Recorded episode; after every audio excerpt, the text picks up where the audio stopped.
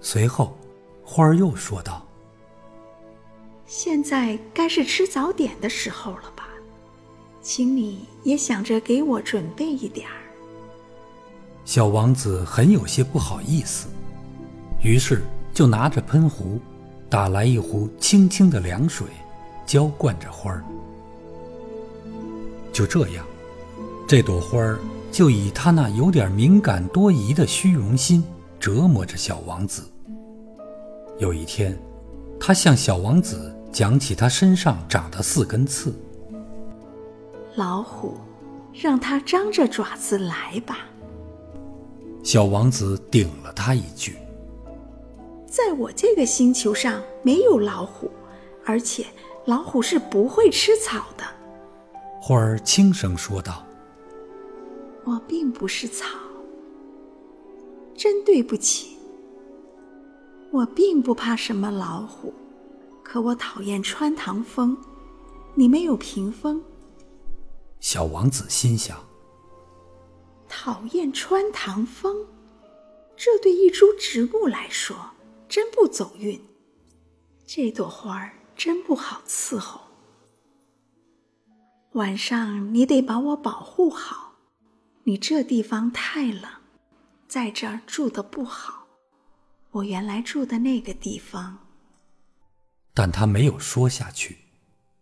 他来的时候是粒种子，他哪里见过什么别的世界？他叫人发现，他在编一个并不高明的谎话。他有点恼羞成怒，咳嗽了两声。这一招，是要让小王子感到自责。他说道：“屏风呢？我这就去拿。可你刚才说的是……”于是，花儿又放开嗓门咳嗽了几声，依然要使小王子后悔自己的过失。尽管小王子本来诚心诚意的喜欢这朵花儿，可这样一来，却使他马上对他产生了怀疑。小王子对一些无关紧要的话看得太认真，结果使他自己很苦恼。有一天，他告诉我说：“我不该听信他的话，绝不该听信那些花儿的话。看看花儿，闻闻它就得了。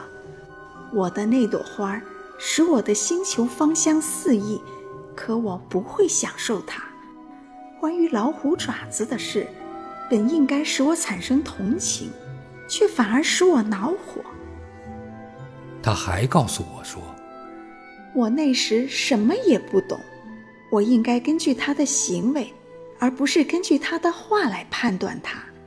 他使我的生活芬芳多彩，我真不应该离开他跑出来。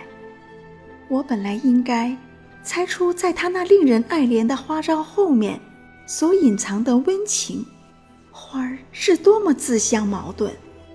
我当时太年轻，还不懂得爱他，